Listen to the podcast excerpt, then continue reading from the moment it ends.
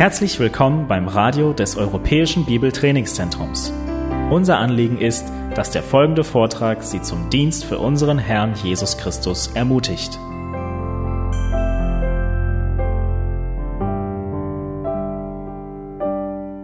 Die Fahne eines Landes ist ein Symbol für das gesamte Land.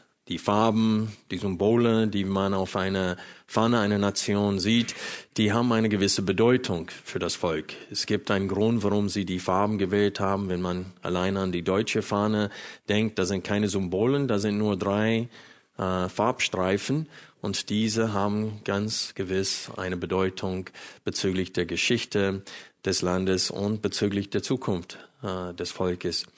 Und die amerikanische Fahne sieht man öfters, äh, als man die deutsche Fahne sieht. Äh, fast nur bei einem WM oder EM sieht man die Fahnen hier in Deutschland. Ich denke, manche wollen diesen Vorwurf äh, der Nationalsozialismus äh, meiden. Aber in Amerika sind wir ein bisschen mehr, haben ein bisschen mehr Stolz oder mindestens zeigen wir unseren Stolz ein bisschen freimütiger. Aber wir sehen, dass die Fahne der US-Amerikaner nicht unbedingt in aller Welt beliebt ist. Überall sieht man, dass als Protest unsere Fahne verbrannt wird. Und das ist eine Tat der Verachtung. Man druckt, bringt zum Ausdruck durch das Verbrennen dieser Fahne unserer Nation äh, seine Missachtung und seine Empörung über gemeinte oder tatsächliche Handlungen. Und was ich, ich möchte die Fahne einer Nation als Symbol für das Feiern des Herrnmals verwenden. Denn wir lesen in unserem Text für heute aus 1. Korinther 11, dass manche Christen das Herrnmal unwürdig genommen haben. Und auch wenn das Brot nur ein Symbol für den Leib Jesu Christi ist und auch wenn äh, der Wein oder die, äh, der Traubensaft nur ein Symbol des Blutes Jesu Christi ist, dennoch repräsentieren sie den Opfertod Jesu Christi am Kreuz für uns. Und wer diese Symbolen für unwürdig oder unwürdig zu sich nimmt, der isst und trinkt Gericht auf sich selbst. Und das ist, wenn man vergleicht das Verbrennen von einer Fahne. Es gibt Menschen, die die Fahne eine, eines, einer Nation ehren und es gibt welche, die es bewusst unehren. Aber in Bezug auf das Herrnmal ist es so, dass öfters Christen ganz unbewusst verunehren Christus bei der Teilnahme. Und wir wollen sehen, worauf wir zu achten haben, wenn wir diese, diese Symbole des Leidens Jesu Christi für uns wenn wir sie zu uns nehmen, worauf wir achten sollen. Und so, ich bitte euch, 1. Korinther Kapitel 11 aufzuschlagen. Wir lesen heute ab Vers 17. Wenn ich aber Folgendes vorschreibe, so lobe ich nicht, dass ihr nicht zum Besseren, sondern zum Schlechteren zusammenkommt. Denn erstens höre ich, dass wenn ihr in der Gemeinde zusammenkommt, Spaltungen unter euch sind. Und zum Teil glaube ich es. Denn es müssen auch Parteiungen unter euch sein, damit die Bewährten unter euch offenbar werden. Wenn ihr nun zusammenkommt, so ist es nicht das Herrnmahl zu essen. Denn jeder nimmt beim Essen sein eigenes Mahl vorweg, und der eine ist hungrig, der andere ist betrunken. Habt ihr denn nicht Häuser, um zu essen und zu trinken? Oder verachtet ihr die Gemeinde Gottes und beschämt die, welche nichts haben? Was soll ich euch sagen? Soll ich euch loben? Hierin lobe ich nicht. Denn ich habe von dem Herrn empfangen, was ich auch euch überliefert habe, dass der Herr Jesus in der Nacht, in der er überliefert wurde, Brot nahm, und als er gedankt hatte, es brach und sprach, dies ist mein Leib, der für euch ist. Dies tut zu meinem Gedächtnis ebenso auch den Kelch nach dem Mahl und sprach, dieser Kelch ist der neue Bund in meinem Blut. Dies tut, so oft ihr trinkt, zu meinem Gedächtnis. Denn so oft ihr dieses Brot isst und den Kelch trinkt, verkündigt ihr den Tod des Herrn, bis er kommt. Wer also unwürdig das Brot isst oder den Kelch des Herrn trinkt, wird des Leibes und Blutes des Herrn schuldig sein. Der Mensch aber prüfe sich selbst und so esse er von dem Brot und trinke von dem Kelch. Denn wer isst und trinkt, isst und trinkt sich selbst gerecht, wenn er den Leib des Herrn nicht richtig beurteilt. Deshalb sind viele unter euch schwach und krank und ein Gutteil sind entschlafen. Wenn wir uns aber selbst beurteilen, so würden wir nicht gerichtet. Wenn wir aber vom Herrn gerichtet werden, so werden wir gezüchtigt, damit wir nicht mit der Welt verurteilt werden. Daher, meine Brüder, wenn ihr zusammenkommt, um zu essen, so wartet aufeinander. Wenn jemand hungert, der esse daheim, damit ihr nicht zum Gericht zusammenkommt. Das Übrige aber will ich anordnen, sobald ich komme. Gut, wir wollen jetzt diesen Text uns genauer anschauen und wir sehen gleich in Vers 17 und dann später, Paulus sagt zweimal in diesem Text, bezüglich dieser Sache, was ich jetzt anspreche, kann ich euch nicht loben. Davor hat er in Kapitel 11, Vers 2, ich lobe euch aber, geschrieben, ich lobe euch aber, dass ihr in allem meine gedenkt und die Überlieferungen, wie ich sie euch überliefert habe, festhaltet. Und so er sagt, hierin lobe ich euch, dass ihr das als Ziel habt, äh, wahrscheinlich zitierte aus ihrem Brief und dann teilte ihnen mit, aber und dann schreibt er das, was wir den letzten zwei Sonntagen betrachtet haben, nämlich das äh, Problem ähm, des Auftreten der Frauen innerhalb der Versammlung. Und jetzt behandelt er ein weiteres Problem. Und Vers 17 kann äh, rückblickend und in Bezug auf das, was ähm, ab Vers 17 geschrieben steht, sich beziehen. Äh, manche Übersetzungen übersetzen es anders, wie hier in der revidierten Elberfelder. In der unrevidierten Elberfelder lesen wir nicht das Wort Folgendes, äh, nämlich, dass es in Bezug auf das ist, was jetzt geschrieben ist. Äh, ich lese vor aus der revidierten Elberfelder. Indem ich aber dieses vorschreibe, lobe ich nicht, dass ihr nicht zum Besseren, sondern zum Schlechteren zusammenkommt. Und ich glaube, dass Paulus hier bezieht, dass Vers 17 ein, ein Übergang ist zu dem nächsten Thema oder zu dem nächsten Bereich, wo sie in ihre Versammlungen Gott nicht die Ehre geben, die sie ihm geben sollen. Es spricht noch ein Bereich, wo es Fehlverhalten innerhalb der Versammlung gibt. Und das Wort Versammlung verwendet Paulus nur siebenmal äh, in allen seinen Briefen und siebenmal hier in 1. Korinther. Und fünf von diesen Meilen sind hier in Kapitel 11 ab Vers 17 bis Vers 34. Und so, wenn er sagt hier äh, in diesem Abschnitt, Zusammenkünfte oder Zusammenkommen redet er von ihrer Versammlungen, wo sie zusammen, manchmal steht es an einem Ort. Wenn ihr euch versammelt an einem Ort, um Gott anzubeten, es geschieht alles andere als das, was ihr beabsichtigt. Und so, wenn ich die, den ersten Abschnitt zusammenfassen würde, würde ich sagen, die Versammlungen in Korinth erfüllen ihren Zweck nicht. Im Gegenteil, sie dienen zum Schlechteren.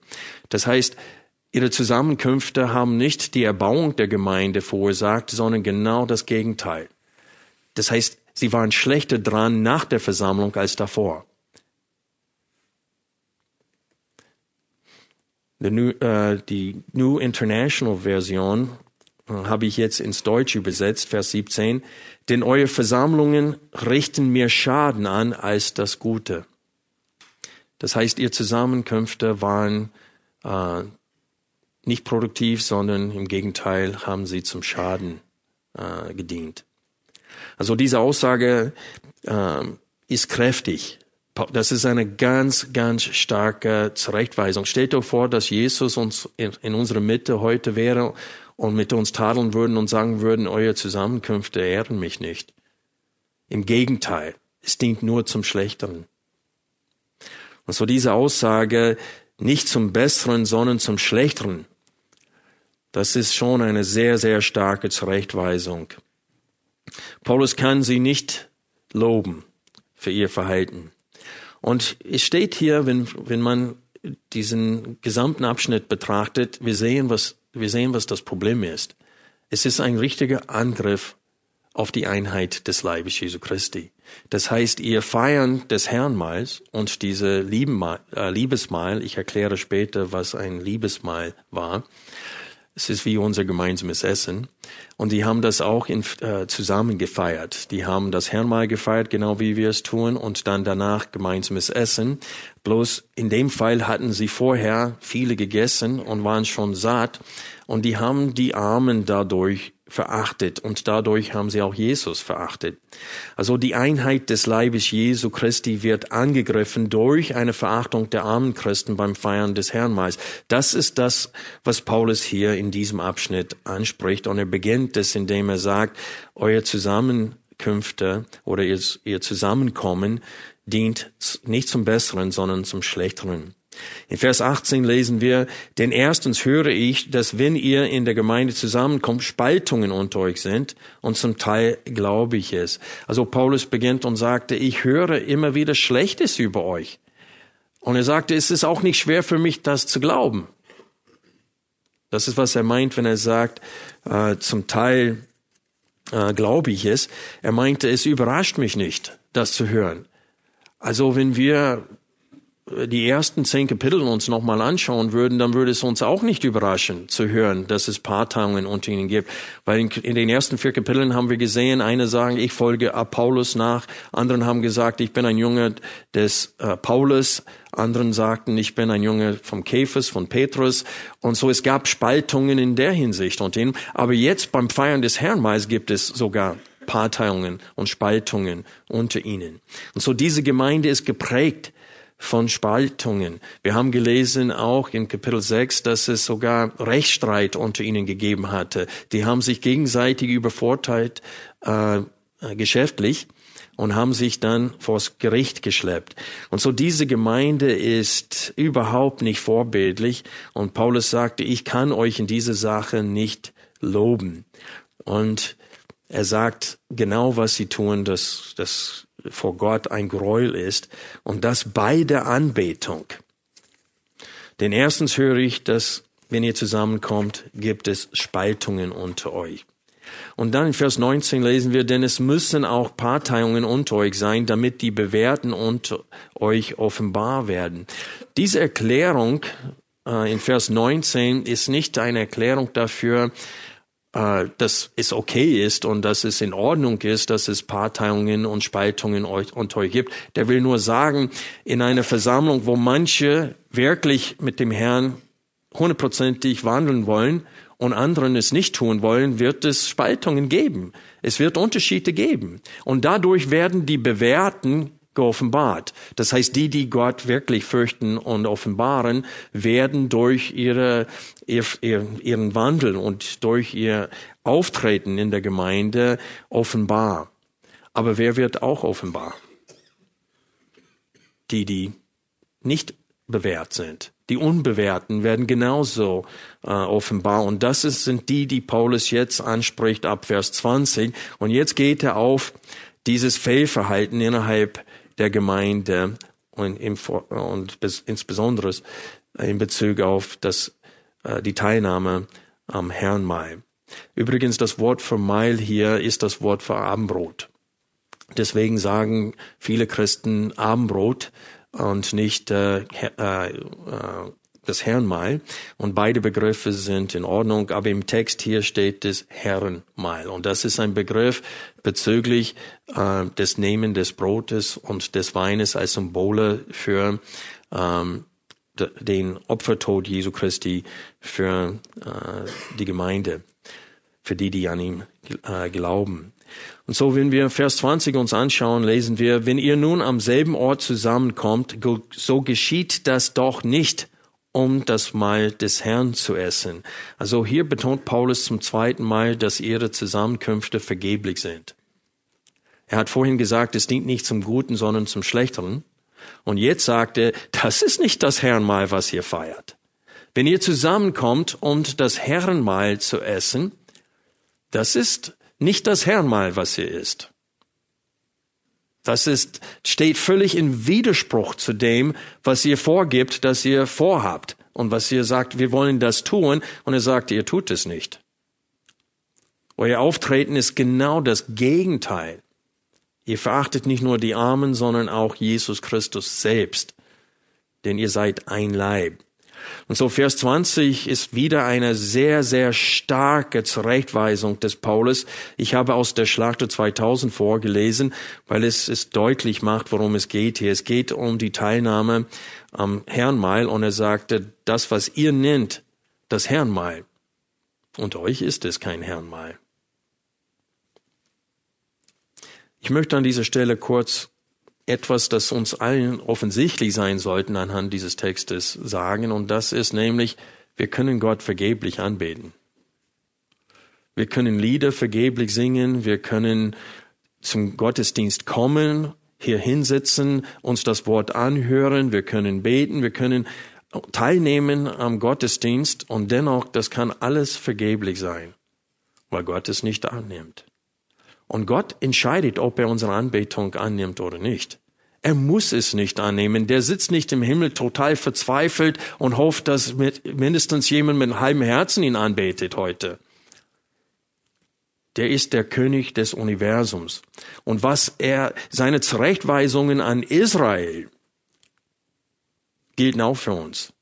Und wir sehen das, was Paulus hier in diesem Abschnitt schreibt, besonders wenn wir später lesen, dass manche krank geworden sind und sogar von Gott getötet worden sind, weil sie unwürdig teilgenommen haben an diesem Dienst. Das sagt uns, dass wir mit demselben Gott immer noch zu tun haben, der sich im, im Alten Testament geoffenbart hat, dem Volk Israel gegenüber. Und so Paulus machte deutlich hier, dass das ganz gefährlich ist, was sie hier tun. Sie geben vor, das Herrenmahl zu feiern, aber das ist das nicht, was sie feiern. Und ich möchte euch an dieser Stelle bitten, kurz das letzte Buch im Alten Testament aufzuschlagen, das Buch Maleachi.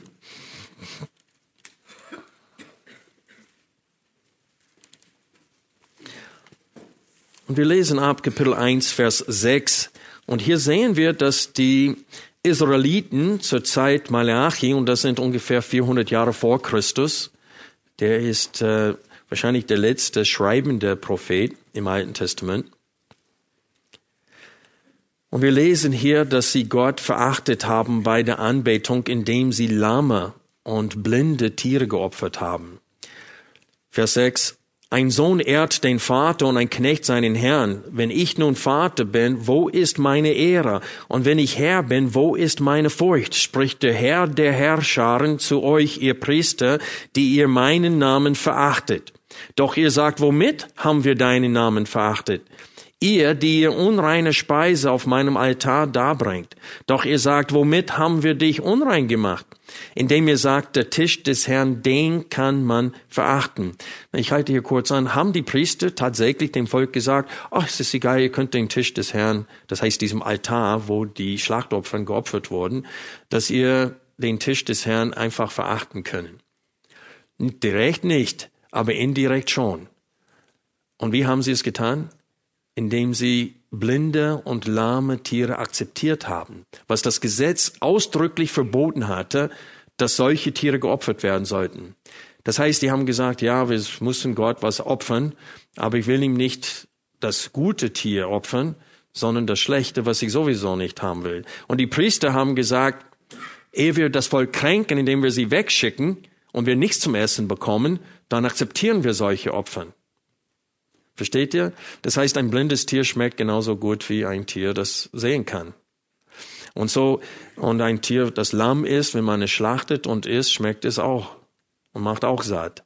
Und so aus Furcht vor den Menschen haben die Priester etwas erlaubt, was Gott ausdrücklich verboten hat im Alten Testament. Und sie haben dadurch Gott verachtet, nicht nur den Tisch des Herrn verachtet, sondern sie haben Gott selbst dadurch verachtet. Und wir lesen hier weiter, Vers 8, auch wenn ihr Blindes darbringt, um es als Opfer zu schlachten, ist es für euch nichts Böses. Und wenn ihr Lahmes und Krankes darbringt, ist es für euch nichts Böses. Bringt es doch deinem Statthalter. Wird der Gefallen an dir haben oder dein Angesicht erheben, spricht der Herr, der Herrscher. Also wir würden nicht mal solche Tieren anderen Menschen schenken. Warum würden wir so eine lahme Anbetung Gott geben. Vers 9, und nun besänftigt doch Gott, dass er uns gnädig sei. Wenn so etwas von eurer Hand geschieht, wird er da euretwegen das Angesicht erheben, spricht der Herr der Herrscher. Und hier ist die Erwartung Gottes an den Priestern damals, wäre doch nur eine unter euch, der die beiden Torflügel zuschlüsse, damit ihr nicht was auf meinem Altar Feuer anzündet. Umsonst. Damit ihr nicht vergeblich mich anbetet. Das heißt, alle diese Opfergaben waren absolut vergeblich. Na, wenn man hier forscht in Malachi, sieht man, warum sie das getan haben. Die sind schon über 100 Jahre zurück in dem Land nach 70 Jahren Gefangenschaft in Babylon. Und sie erwarten den Messias, und der ist immer noch nicht gekommen. Und sie sind schlicht und einfach mit Gott enttäuscht. Und wir sehen das am Ende von Kapitel 2, wo es steht, Vers 17, ihr ermüdet den Herrn mit euren Worten, doch ihr sagt, womit ermüden wir ihn? damit, dass ihr sagt, jeder, der Böses tut, ist gut in den Augen des Herrn und an solchen hat er gefallen. Oder ihr sagt, wo ist der Gott des Gerichts? Sie meinten, wenn wir unterdrückt werden von Gottlosen, dann offensichtlich hat Gott gefallen an gottlose Menschen. Und sie machen so einen schweren Vorwurf Gott gegenüber. Und so, weil sie mit Gott enttäuscht sind in ihren Herzen, haben sie angefangen, halbherzig Gott anzubeten. Und wir sehen auch die Herzenseinstellung später in Kapitel 3, Vers 13 aus Malachi. Eure Worte sind anmaßend gegen mich, spricht der Herr. Ihr aber sagt, was bereden wir gegen dich? Ihr sagt, nichts bringt es, Gott zu dienen. Und was ist der Gewinn, dass wir für seinen Dienst sorgen und dass wir in Trauer einhergehen vor dem Herrn, der Herrscher? Die fragen sich, ob es sich lohnt, für den Namen des Herrn zu leiden. Und ob Gott tatsächlich seine Verheißungen einführen wird oder nicht. Aber wenn wir 1. Korinther 11 nochmal aufschlagen, wir sehen genau das Gleiche hier. Es geht um den Tisch des Herrn. Es geht um das Feiern des Herrnmahls und in, Kapitel, in 1. Korinther Kapitel 10 nennt Paulus das den Tisch des Herrn. Er sagt, ihr könnt nicht teilhaben am Tisch der Dämonen und am Tisch des Herrn. Und so Paulus verwendet das, äh, den gleichen Begriff hier, um zu sagen, dass das Herrnmal steht in Verbindung mit dem Namen Gottes. Und er sagte in dem äh, Zusammenhang von Götzenopferfleisch essen, wo er sagt, ihr betet die, indirekt die Götzen an, habt Gemeinschaft mit ihnen und Gemeinschaft mit dem Herrn. Und er sagte, das ist streng untersagt. Und er sagte, wollt ihr Gott herausfordern? Seid ihr stärker als Gott? Und jetzt warnt er zum zweiten Mal bezüglich ihres Verhaltens äh, bezüglich des Herrnmals. Ähm, darum ging es um, dass sie Fuß in den äh, in der Versammlung der Heiligen hatten und Fuß in der Versammlung der Götzen. Ähm, und die haben sich teilgenommen an Festessen in den anderen Gemeinden. Offensichtlich hatten sie große Schwierigkeiten, äh, sich zu zügeln bezüglich des Essens. Wir haben das schon in Kapitel 10 gesehen, weil sie konnten nicht verzichten auf das Essen von Götzenopferfleisch. Und da hat Paulus geschrieben, ob ihr isst oder trinkt oder sonst was tut, tut alles zur Ehre Gottes. Äh, vielleicht können wir kurz äh, diesen Abschnitt lesen aus 1. Korinther 10. Wir lesen ab Vers äh, 20.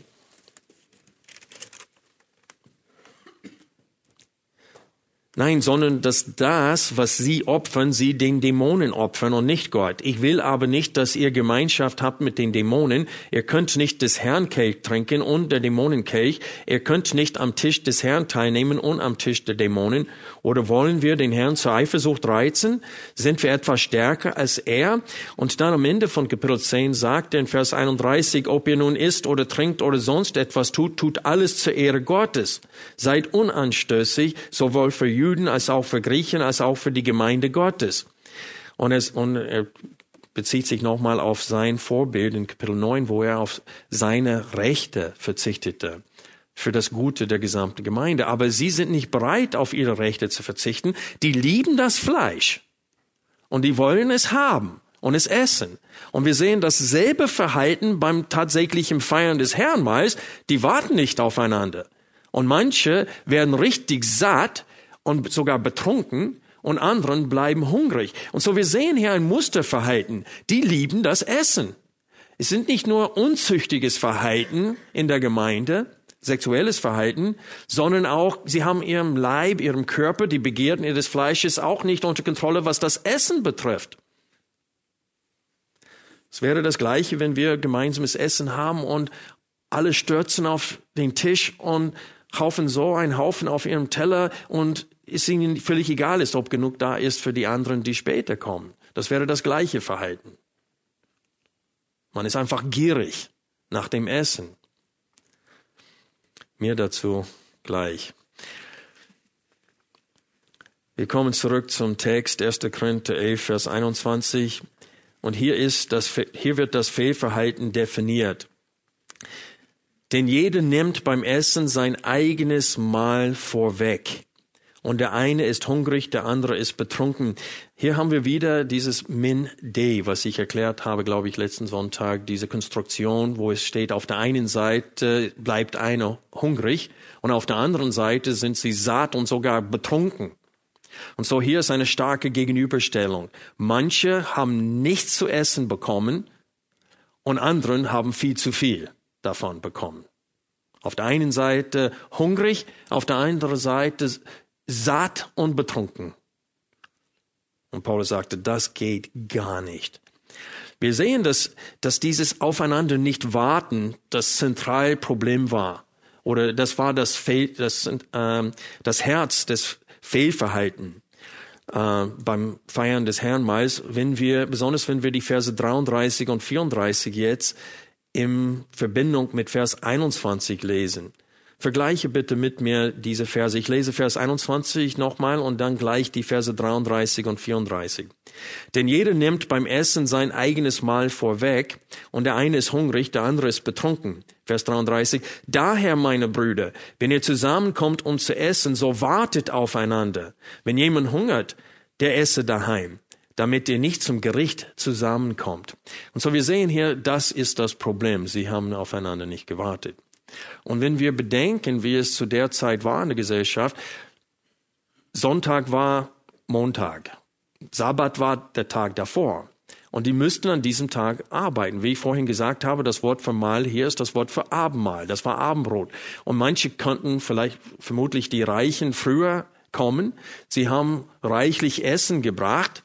Aber sie haben nicht auf die Armen gewartet, bis sie anwesend waren, und haben einfach angefangen zu essen. Und bis die Armen nach der Arbeit angekommen waren, war nichts mehr übrig.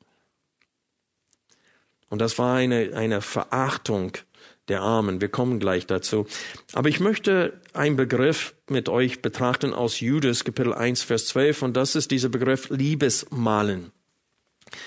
Äh, wie ich vorhin erklärt habe, wir als Gemeinde machen das wie die Urgemeinden. Wir feiern ein gemeinsames Essen zusammen mit dem Herrnmahl. Jeden ersten Sonntag im Monat feiern wir das Herrnmahl und anschließend essen wir alle zusammen. Und das nennen wir, das, was wir gemeinsames Essen nennen, das nennt die Bibel hier in Judas, Kapitel 1, Vers 12, ein Liebesmahl. Hier ist der Zusammenhang negativ. Das heißt, in dem Zusammenhang geht es darum, dass es Irrlehrer gibt, die es wagen, in die Versammlung zu kommen und mit den Christen bei diesem Liebesmahl zu essen, ohne sich zu fürchten. Wir lesen hier, diese sind Flecken, diese Irrlehrer, bei euren Liebesmalen, indem sie es sich ohne Furcht mit euch zu gut gehen lassen und sich selbst weiden. Das heißt, die kommen gerne in die Versammlung, die sind nicht mal gläubig, nicht mal wiedergeboren, aber sie essen gerne. Und sie, sie wagen es innerhalb der Versammlung nur wegen des Essens zusammenzukommen und die treten ganz selbstbewusst auf in der Versammlung und haben keine Furcht vor Gott. Sie sind ohne Scheu und ohne Furcht vor Gott. Die sind gottlos und zeigen es indem sie so dreist sind, dass sie teilnehmen an euer Liebesmahl. Aber was ich hier aus diesem Text betonen möchte, ist diesen Begriff Liebesmahl.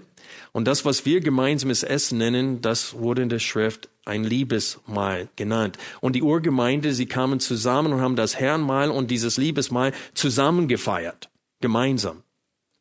Aber nicht alle waren gleichzeitig anwesend und manche haben das Essen, was sie mitgebracht haben, nur für sich mitgebracht.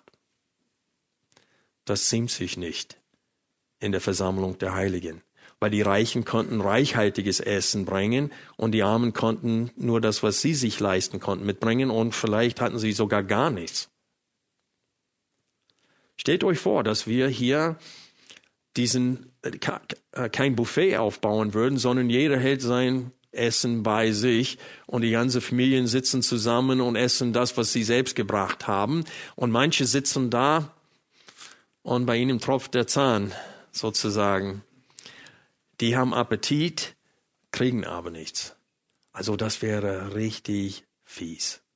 Das ziemt sich nicht. Ich kenne ungläubige Menschen hier in Deutschland, die sowas nicht tun würden. Sie denken dran, Mittag mitzubringen und öfters habe ich nichts mitgebracht und sie teilen automatisch das, was sie haben, mit mir. Die, die wagen es nicht vor mir, das zu essen, wenn ich nichts habe. das sind, sind selbst Ungläubige, wissen, dass das falsch ist.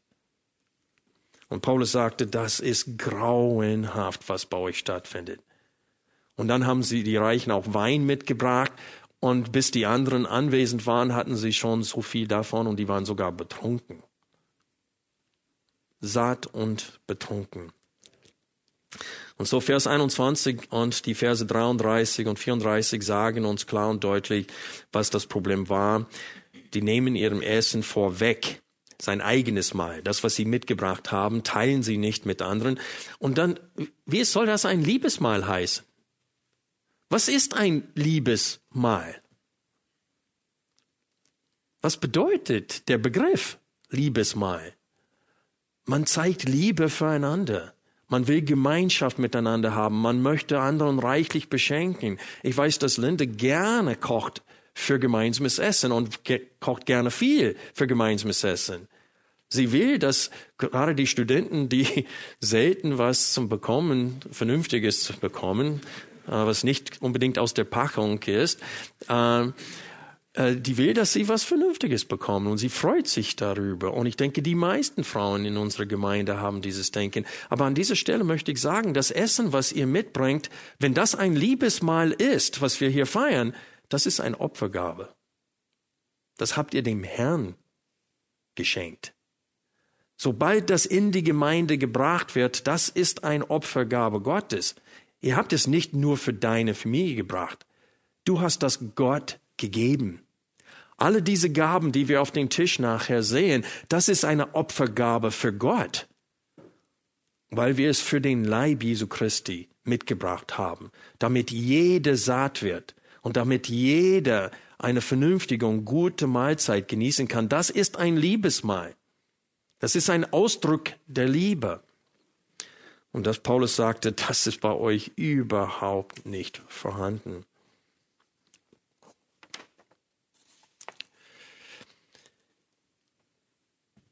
In Vers 22 äh, sehen wir, dass sie die Armen verachtet haben. Das waren hauptsächlich die Reichen, die dies getan haben.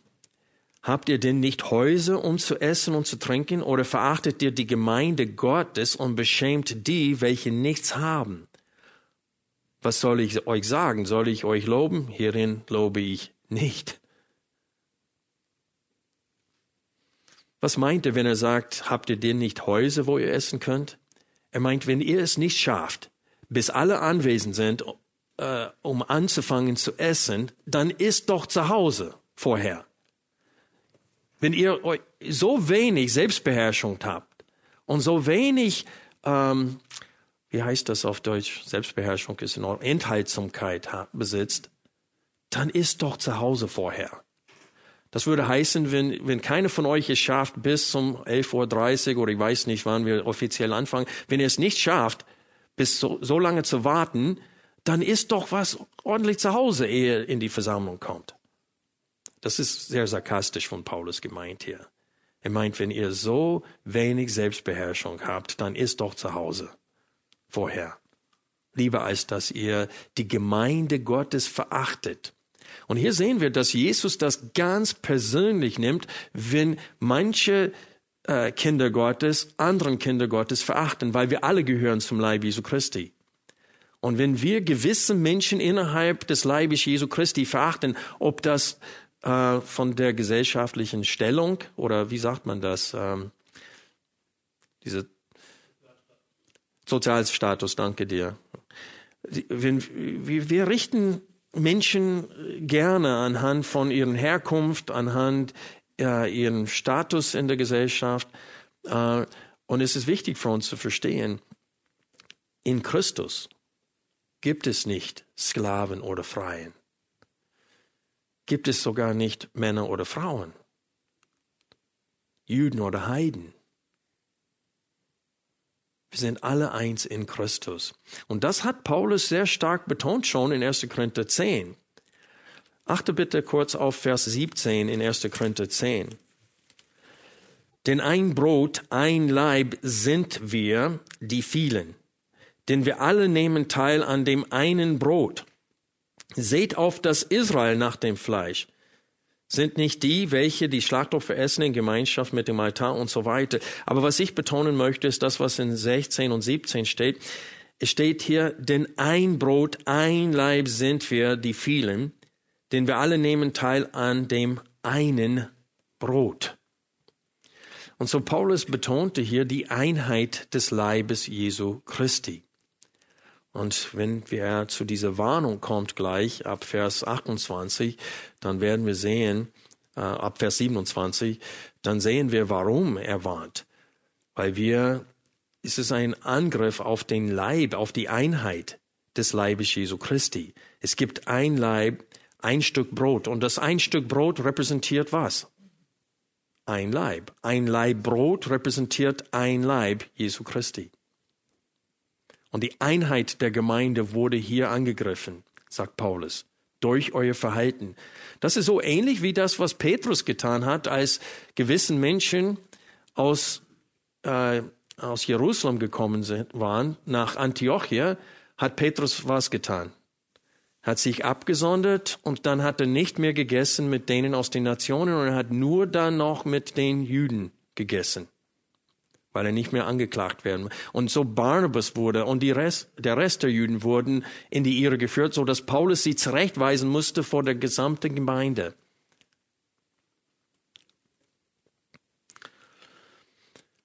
Vers 22 macht deutlich, dass sie die Gemeinde Gottes verachten und sie beschämen die Armen unter sich. Sie haben sie richtig beschämt. Und dann kommt der Text, den wir jeden ersten Sonntag im Monat lesen. Die Verse 23 bis 26. Und in diesem Abschnitt sehen wir die Kostbarkeit äh, des Herrn Mais. Wir sehen, wofür es steht. Lass uns diese Verse nochmal kurz gemeinsam lesen. So wie der Herr es will, möchte ich nächsten Sonntag genauer auf diesen Versen eingehen und auch die, äh, das Passefest genauer mit euch betrachten. Wir lesen ab Vers 23, denn ich habe von dem Herrn empfangen, was ich auch euch überliefert habe, dass der Herr Jesus in der Nacht, in der er überliefert wurde, Brot nahm und als er gedankt hatte, es brach und sprach, dies ist mein Leib, der vor euch ist, dies tut zu meinem Gedächtnis. Ebenso auch den Kelch nach dem Mahl und sprach, dieser Kelch ist der neue Bund in meinem Blut. Das heißt, dieser Kelch repräsentiert äh, den neuen Bund, der im Alten Testament verheißen wurde. So oft ihr so dies tut, so oft ihr trinkt, zu meinem Gedächtnis. Und so hier sehen wir eine wichtige Funktion der Teilnahme am Herrnmal. Und das ist nicht, um besoffen zu werden. Es ist, damit man zusammenkommt und wer soll im Mittelpunkt stehen? Jesus Christus und was er für uns getan hat. Und so, wenn wir es zum Gedächtnis Jesu Christi feiern, heißt es, aus Dankbarkeit tun wir das. Wir gedenken dessen, was Jesus für uns getan hat am Kreuz. Und Jesus steht im Mittelpunkt, nicht das Sattwerden. Aber wenn das Sattwerden im Mittelpunkt steht, dann, dann, dann forderst du Gott heraus. Gott kann das nicht leiden. Dann nimmst du das Herrn mal unwürdig. Und so erstens steht es hier zweimal im Text, wir tun das zum Gedächtnis Jesu Christi. Es ist natürlich, man nimmt auch das Herrn mal unwürdig, wenn man denkt, dass durch die Teilnahme ich meinen Eintritt in das Reich Gottes verdiene. Das machen die Katholiken. Sie sagen, dass Jesus jedes Mal wieder gekreuzigt wird und dass er wieder stirbt für ihre Sünden und dass durch die Teilnahme, dass sie tatsächlich das Fleisch Jesu Christi und tatsächlich das Blut Jesu Christi ähm, aufnehmen und dadurch, dass sie Gnade zu sich aneignen. Das ist eine von den sieben Sakramente der katholischen Kirche. Aber das ist nicht, was wir hier im Text lesen. Es steht zu meinem Gedächtnis. Das heißt, wir sollen uns an das vollkommene und vollendete, vollendetes Werk Jesu Christi erinnern. Jesus ist ein für alle Mal für uns gestorben, laut dem Hebräerbrief. Der stirbt nicht immer wieder. Sonst, sagt der Schreiber des Hebräerbriefes, hätte er von Anfang an immer sterben müssen. Das heißt, von 1. Mose 3 bis äh, vor 2000 Jahren hätte er auch ständig sterben müssen. Wenn Jesus, wenn die Katholiken Recht haben sollten und wir nur durch das ständige Sterben Jesu beim, beim wie, wie nennen Sie das, die Masse? Messe, bei der Messe, äh, weil die nennen, dieses Brot heißt auf Latein, äh, glaube ich, Hosti, und das heißt Opfer. Und so Jesus ist das Opfer bei jeder, ähm, bei, bei jeder Messe. Aber das ist eine gewaltige, gewaltige Irrlehre, weil sonst hätte er von Anfang an sterben müssen. Nicht erst seit 2000 Jahren. Aber er ist ein für alle Mal für unsere Sünden gestorben und wir sollen daran denken. Vers 24 steht hier, für euch ist. Mein Leib, der für euch ist. Und diese zwei Worte für euch sollten uns kostbar sein. Wir könnten sie ersetzen, um es noch persönlicher zu machen, für mich. Oder für dich in diesem Fall. Mein Leib, der für dich gegeben wird.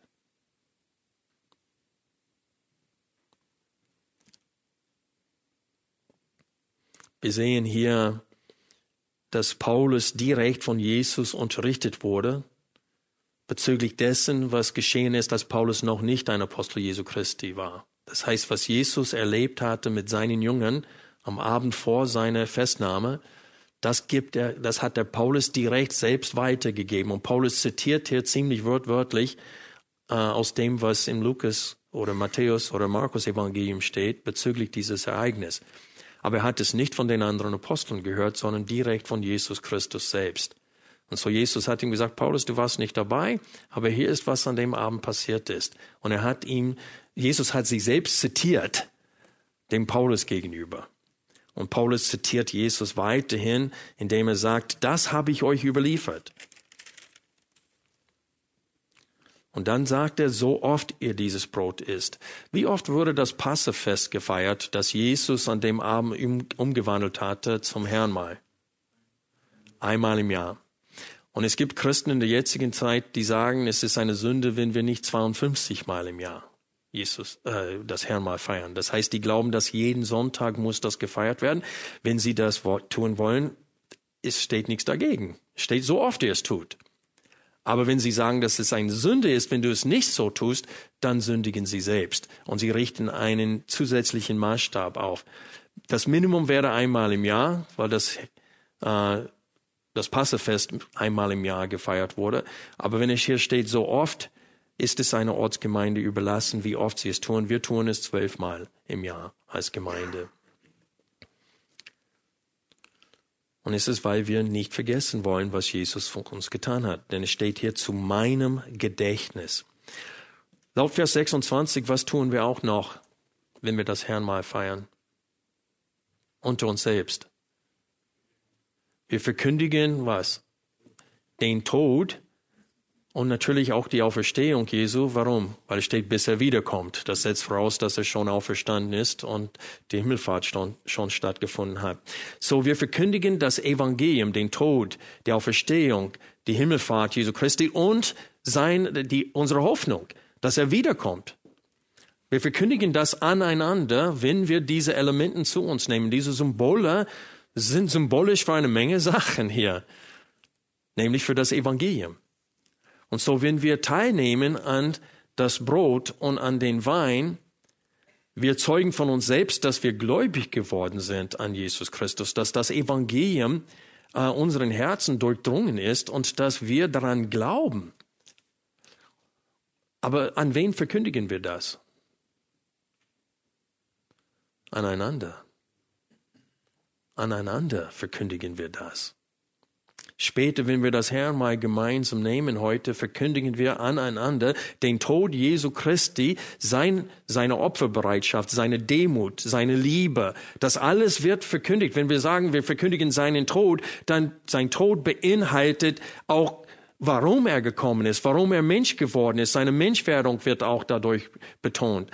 Alles, was mit dem Leben und mit dem Wirken Jesu Christi als Mensch hier auf Erden geschehen ist, ist mit den Worten, wir verkündigen seinen Tod zusammengefasst. Und bis er wiederkommt, schließt ein alles, was nach seinem Tod geschehen ist und geschehen wird. Also den gesamten Inhalt unseres Glaubens verkündigen wir einander durch die Teilnahme. Aber warum betont Paulus die, die Verse 23 bis 26? Wie, was ich sagen, ich formuliere die Frage um. Der Abschnitt, den wir einmal im Monat lesen hier, die Verse 23 bis 26, welche Rolle spielt dieser Abschnitt im gesamten Abschnitt? Das heißt, was tut Paulus in diesem Abschnitt? Er weist sie zurecht.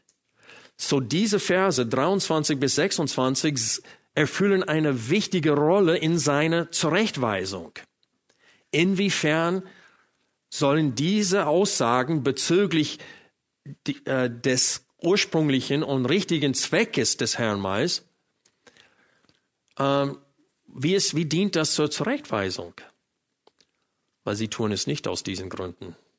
Sie tun es nicht zum Gedächtnis Jesu Christi. Sie verkündigen das Evangelium nicht durch das, was sie tun, denn es ist nicht das Herrnmal, was sie feiern. Sie nennen es das Herrnmal, aber es ist nicht das Herrnmal. Sie verkündigen das Evangelium nicht, weil sie die, die Gemeinde Gottes sogar verachten dabei. Und so hier sagte, das ist, was ihr tun solltet, wenn ihr das Herrnmal feiert. Das ist die Rolle dieses Abschnittes in, innerhalb des gesamten Abschnittes, nämlich er sagt, hier ist, wie es sein soll. Aber bei euch ist das nicht der Fall. Hier ist, was ich euch überliefert habe und guck mal, was ihr daraus gemacht habt. Und ihr behauptet, wir gedenken deiner, Paulus, in allem und wir halten uns ganz fest an die Überlieferungen, die du uns gegeben hast. Deswegen glaube ich, dass äh, Kapitel 11, Vers 2, dass das ein Zitat ist aus ihrem Brief, wo sie behaupten, Paulus in alle zu gedenken. Und Paulus sagte, das ist gut, ich lobe euch dafür. Aber und dann bringt er zwei Beispiele hier in Kapitel 11, wo es nicht, sie es nicht tun. Und bei dem zweiten ist es viel gravierender. Bevor wir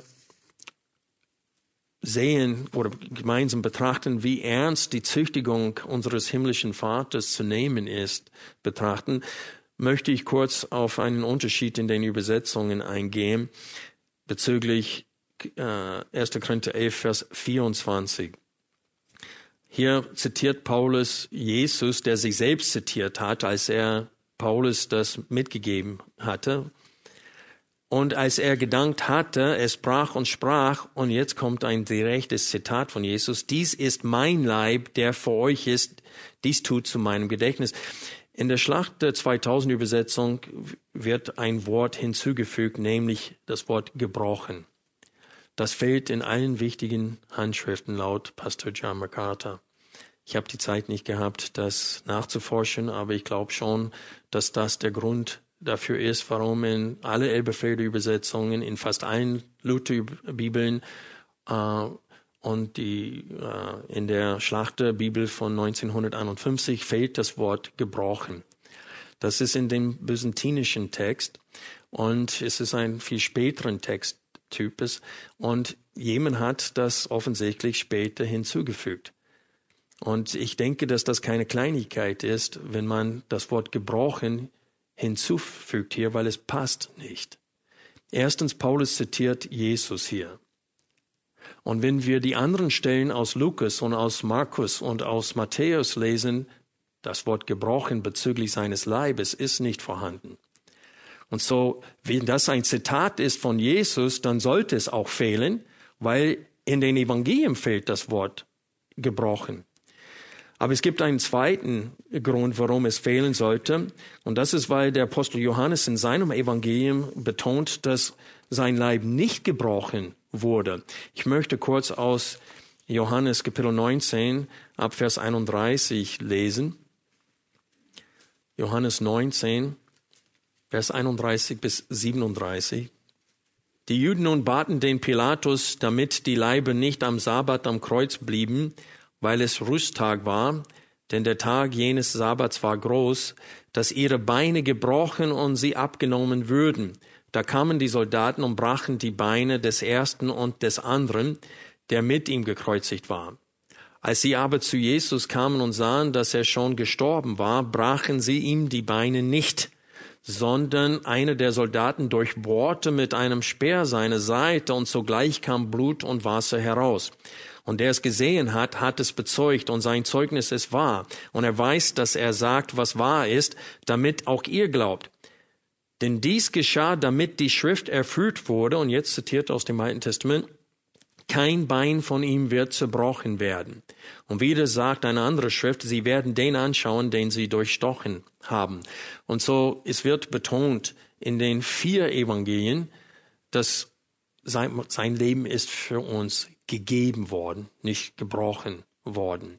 Und diese spätere äh, Ergänzung des Textes in diesem Fall ist sogar gefährlich. Ich halte es abs absolut äh, falsch, dass dieser byzantinischen Text bevorzugt wird in der Schlacht der 2000 Bibel. Äh, das ist pauschal alle Ergänzungen zu übernehmen, ist äh, falsch. Und hier ist ein Beispiel, wo es daneben gehen kann. Wir kommen zum dritten Hauptpunkt der heutigen Predigt, nämlich die Züchtigung des Herrn kann streng sein. Gott lässt es sich nicht gefallen, wenn wir ständig ihn verachten. Gott ist ein guter Vater. Wir lesen in Sprüche, wen er liebt, den züchtigt er. Er schlägt jeden Sohn, den er annimmt. Und der Schreiber des Hebräerbriefes zitiert diese Stelle als Sprüche Kapitel 3 in Hebräer Kapitel 11. Und so wir lesen hier in 1. Korinther 11, Vers 27 eine starke Warnung. Wer also unwürdig das Brot isst oder den Kelch des Herrn trinkt, wird des Leibes und Blutes des Herrn schuldig sein. Der Mensch aber prüfe sich selbst und so esse er von dem Brot und trinke von dem Kelch. Denn wer isst und trinkt, isst und trinkt sich selbst gerecht, wenn er den Leib des Herrn nicht richtig beurteilt. Das Wort des Herrn wurde auch später hingefügt. Ähm, es ist nicht in den älteren Handschriften vorhanden, aber selbst hier in der revidierten Elberfehl, da fügen sie es ein in Klammern, äh, weil es dient zu einer verbesserten Verständnis des Textes. Aber Leib des Herrn hier, äh, immer noch müssen wir entscheiden, ob der Leib Jesu Christi, das heißt die Gemeinde gemeint ist oder der buchstäblichen Leib Jesu gemeint ist. Weil hier geht es um einen Eingriff auf die Einheit des Leibes Jesu Christi, auf die Einheit der Gemeinde. Denn wie wir vorhin gelesen haben in 1. Korinther 10, ein Brot, ein Leib. Das Brot repräsentiert die Gemeinde Jesu Christi. Und so, was meint er hier, wenn er sagt, wer nicht richtig beurteilt? in Vers 29. Ich glaube, was er damit sagen will, ist, wer nicht unterscheiden kann zwischen normalem Brot und nicht normalem Brot. Wenn wir das Herrn nehmen, das Brot ist, wird nicht magisch verwandelt in den tatsächlichen Leib und Fleisch Jesu Christi. Aber es symbolisiert sein Leib, das für uns geopfert wurde. Aber laut 1. Korinther 10 symbolisiert das, äh, das Brot den Leib Jesu Christi. Weil wir sind viele, aber wir sind ein Leib. Und so Paulus sagt hier, wer das Herrn mal so nimmt, dass er keinen Unterschied macht zwischen normalem Brot und Brot, das für äh, das Leiden Jesu Christi eingesetzt wird als Symbol, der isst und trinkt Gericht auf sich selbst. Deswegen warnen wir Ungläubige, die in unserer Mitte sind und sagen, nimmt lieber nicht teil daran. Du bist nicht mal gläubig. Jesus ist nicht mal dein Herrn und du nimmst teil an diesem heiligen Mahl. Hier ist es falsch, nach, äh, nach dem Motto der Römer zu leben. Wenn in Rom, tue wie die Römer. Das ist falsch hier. Wenn unter den Christen, tue wie die Christen. Das ist völlig falsch. Wenn du selbst nicht wiedergeboren bist, dann lass dein Finger davon. Du hast nichts, äh, du hast kein Recht daran teilzunehmen. Wie es im Hebräerbrief sagt Paulus, wir haben ein Recht, von diesem Tisch zu essen, wovon die Juden kein Recht haben. Warum? Weil sie nicht gläubig sind. Und so ist es wichtig für uns zu verstehen, wir müssen unterscheiden zwischen normalem Brot und heiligem Brot. Brot, das den Leib Jesu Christi symbolisiert. Die Kekse, die gebrochen werden und hier unter uns geteilt werden, an sich hätte man sie vor dem Gottesdienst essen, auch nach dem Gottesdienst können die Kinder sie essen und so weiter. Aber während des Gottesdienstes, sie symbolisieren etwas. Das ist nicht das Fleisch Jesu Christi und das Brot ist an sich nicht heilig. Aber was es symbolisiert, das ist heilig. Und deswegen habe ich die Illustration zum Beginn der Predigt verwendet von der Fahne. Es repräsentiert eine Nation. Und in diesem Fall ist was viel Wichtigeres hier. Gott hat dem Volk Israel das Passmal, das Passefest als Symbol, als, als, ähm, als Fest gegeben, weil es auf Jesus Christus deutet. Und Jesus ist das Passalam, das kommen sollte und das für uns geschlachtet, wurde. Und so ist es wichtig, dass wir das begreifen. Aber wie ernst die Züchtigung Gottes sein kann, wenn einer unwürdig teilnimmt am, am Mahl des Herrn, ist deutlich hier in den Versen 30 und 31. Achte auf das Wort viele und auf diesen Begriff ein gut Teil sind entschlafen. Es steht, deshalb sind viele unter euch schwach und krank geworden und, und nicht wenige unter euch. In der Schlachtübersetzung steht es, eine, beträchtlich, eine beträchtliche Zahl sind entschlafen. Was meint er mit entschlafen? Und dieser Begriff verwendet Paulus in 1. Korinther 7, Vers 39, wo es steht, eine Frau ist gebunden, solange ihr Mann lebt. Wenn aber der Mann entschlafen ist, das heißt gestorben ist, so ist sie frei, sich zu verheiraten. Und dann in 1. Korinther 15, Vers 6, Danach erschien er mir als 500 Brüdern auf einmal, von denen die meisten bis jetzt übrig geblieben, einige aber auch entschlafen sind, das heißt gestorben sind. Also es steht hier nicht zur Debatte, was das Wort entschlafen heißt. Es heißt, Gott hat sie getötet, umgebracht, weil sie das Herrnmal unwürdig genommen haben und wahrscheinlich mehrmals unwürdig genommen haben. Was hat Gott Ananias und Sapphira gegenüber getan? Sie haben dem Heiligen Geist belogen und Gott hat die beiden umgebracht. Und so ist es wichtig für uns zu wissen, wir haben mit demselben Gott zu tun. Und wir wissen anhand von Johannes Kapitel 9, dass nicht jede Krankheit das Ergebnis der Sünde ist. Die Jungen haben gefragt, wer hat gesündigt, dass dieser Mann geboren, äh, blind geboren wurde? Und Jesus hat gesagt, das hat mit äh, die Sünde nicht als Ursache, sondern die Verherrlichung Gottes. Und so wieder ist die Zeit mir alle. Aber ich will nur kurz sagen, die Züchtigung des Herrn kann sehr, sehr streng sein, aber laut Vers 32 ist es gut gemeint. Hier ist Gottes Absicht dabei. Wenn wir aber vom Herrn gerichtet werden, so werden wir gezüchtigt, damit wir nicht mit der Welt verurteilt werden. Und hier sehen wir Gottes Absicht. Er will, dass wir umkehren, er will, dass wir Buße tun, dass wir ihn nicht herausfordern und nicht zur Eifersucht reizen. Das können nicht nur Ungläubige tun, sondern auch wir Gläubigen. Und dann, wir hatten schon die Regelung des Problems gelesen, Vers 33 und 34. Daher, meine Brüder, wenn ihr zusammenkommt, um zu essen, so wartet aufeinander. Und das ist der Grund, selbst beim Feiern des Herrnmahls, damit ist wahrscheinlich äh, das Liebesmahl gemeint, wenn er sagt, wartet aufeinander. Aber selbst beim Herrnmahl, und das ist unterschiedlich in manchen Gemeinden. Wenn die Elementen ausgeteilt werden, in vielen Gemeinden nehmen die Leute gleich das Brot zu sich und gleich den Wein. Aber aufgrund dieses Textes, wir halten es für äh, angemessener, es ist nicht falsch, wenn andere es anders tun, aber unter uns wollen wir aufeinander warten. Und deswegen nimmt jeder das und wir warten und dann nehmen wir das gemeinsam als Erklärung unseres Brauches unter uns. Freunde, ich hoffe, dass nächsten Sonntag ich ein bisschen mehr auf die Kostbarkeit dieser Handlung eingehen kann. Aber ich möchte an dieser Stelle sagen, dass wir, dass wir wissen sollen, dass der Gott des Neuen Testaments, dass er immer noch derselbe Gott ist. der sich im Alten Testament geoffenbart hat.